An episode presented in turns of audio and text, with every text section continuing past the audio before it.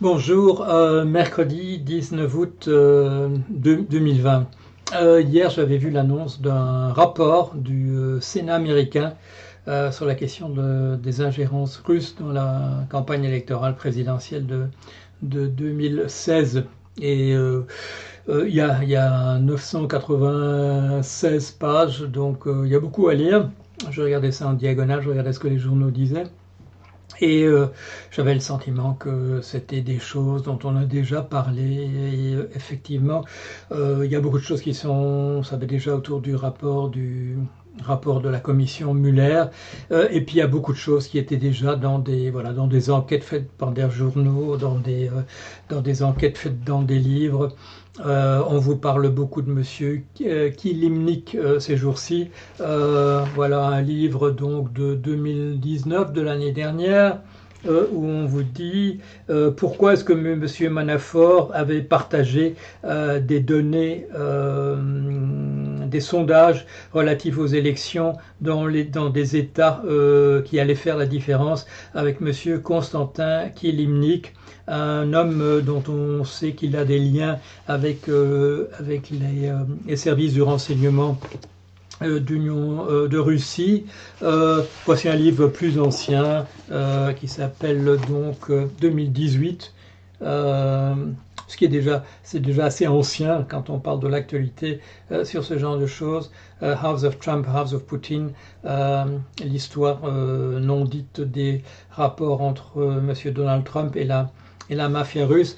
Et euh, vous trouvez aussi, voilà, donc il y a un, petit chapitre euh, euh, où j'avais déjà souligné des. Je vais essayer de rapprocher ça, mais il faut aller là, là, là, là, là, là, là, voilà. Euh, Monsieur Kilimnik, Constantin Kilimnik, euh, j'aurais souligné euh, ses rapports avec Cambridge Analytica, des gens qui essaient d'interférer avec la, campagne électorale. Donc, quand on vous dit ça, on vous met ça à la, une des journaux, euh, oui, euh, mais c'est des choses qui sont connues par les gens qui s'intéressent à ça euh, depuis un, un, certain temps. La nouveauté, la nouveauté, il y a deux nouveautés, il y a deux nouveautés. C'est que nous sommes euh, à deux mois euh, des élections euh, présidentielle aux États-Unis, j'hésite toujours à dire une élection ou les élections, mais il y a bon, il y a, des élections de sénateurs, des élections de députés, et, en plus de l'élection présidentielle, à deux mois, ce rapport sort, et c'est là que l'information se situe.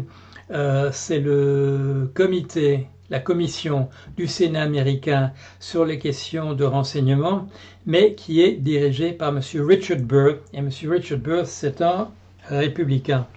C'est là que l'information euh, se situe. Euh, c'est le fait que dans une, une, commission bipartite sort à deux mois des élections euh, un rapport qui souligne une fois de plus les rapports de M. Euh, Trump avec la Russie. Et là, la deuxième information, la deuxième information, c'est la chose suivante, c'est que pour la première fois, à propos de ce monsieur Constantin Kimilnik, euh, qui est en rapport étroit avec Paul Manafort, à l'époque où celui-ci dirige l'équipe de campagne de, de Trump, il est dit pour la première fois dans un rapport que ce monsieur n'est pas quelqu'un qu'on soupçonne euh, d'être un agent russe, c'est un agent euh, du contre-espionnage russe.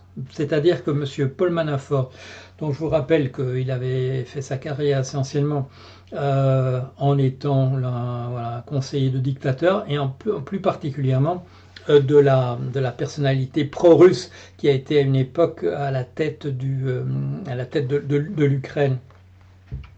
Et euh, il est, il paraît difficile d'imaginer que M. Manafort, quand il donne ses renseignements, spéciaux sur les États, euh, les États euh, qui sont, qui vont faire la différence dans l'élection, parce que vous connaissez le système américain, euh, il y a des États qui sont démocrates depuis euh, Mathusalem. bon, les choses ont changé un petit peu, et ça, ça fait aucune différence parce que voilà, c'est un État qui va voter démocrate. Et, mais il y a ce qu'on appelle les swing states, les États qui peuvent faire la différence, comme la Pennsylvanie, le Wisconsin, le Michigan, la Floride de manière classique. Et là, euh, donc, M. Paul Manafort, à l'époque où il dirige la campagne, M. Trump, donne des informations euh, de sondage sur ces États particuliers euh, qui peuvent faire une différence à M. Kilimnik, dont on nous dit depuis hier qu'il est officiellement, selon le gouvernement américain, qu'il est officiellement un espion, en pensant que euh, Monsieur Manafort ne pouvait pas ignorer la qualité d'espion de ce monsieur. Et par ailleurs, euh, ça c'est le rapport de la commission Muller, je ne sais pas s'il y a encore dans ce rapport ici de Monsieur Richard Burr des informations supplémentaires de ce côté-là. Tout le monde sait qu'un certain nombre de personnes qui apparaissent, en tout cas dans les rapports de la commission Muller, comme étant l'individu numéro 1 ou euh, la personne numéro 3, etc., dont tout le monde a pu déchiffrer depuis un certain temps qu'il s'agit de Monsieur de M. Trump. Donc la différence, la différence, elle est là.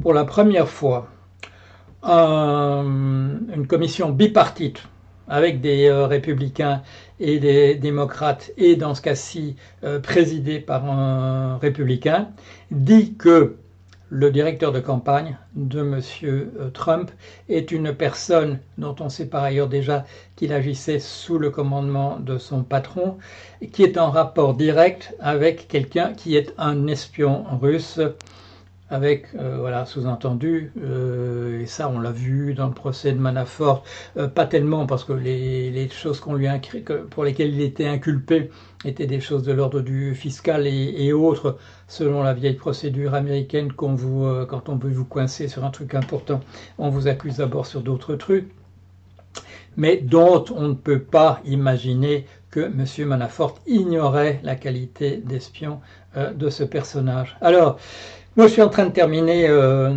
mon, livre, le deuxième volume sur Trump, que j'ai continué. Euh, vous avez vu la nouvelle couverture. Il y a toujours mis, comme je l'avais dit il y, a, deux ou trois ans, euh, j'avais dû lire ça vers 2018, j'avais j'ai dit, on parlera un jour d'espionnage, on parlera un jour de haute trahison comme M. Trump. Et mon choix, ça a toujours été de, pour ce deuxième volume, est-ce que je vais garder ce terme? Parce que vous savez tout ce qui s'est passé tout ce qui a mis entre parenthèses cette histoire d'éventuelle de, trahison du, président. Et moi, je continue à répéter, et euh, j'ai relu le manuscrit récemment parce que voilà, il faut le préparer pour la publication. À tout moment dans ce livre, vous verrez quand est-ce qu'on parlera véritablement d'espionnage. On nous dit euh, collusion, on nous dit entente possible, discussion entre les uns et les autres et soigneusement, soigneusement dans les rapports, comme quand M. Muller euh, inculpe un certain nombre de fonctionnaires euh, russes, euh, il, est mis entre les lignes, voilà, que, et là je l'ai dit à l'époque, il est mis entre, il écrit en filigrane entre les lignes, il écrit haute trahison pour le, pour le président, euh, mais dans ce qui est écrit, à proprement parler, euh, on n'emploie pas le mot d'espionnage à aucun moment pour des citoyens américains. Et, euh, et là, je me dis, on se réserve, on se réserve pour la suite, etc.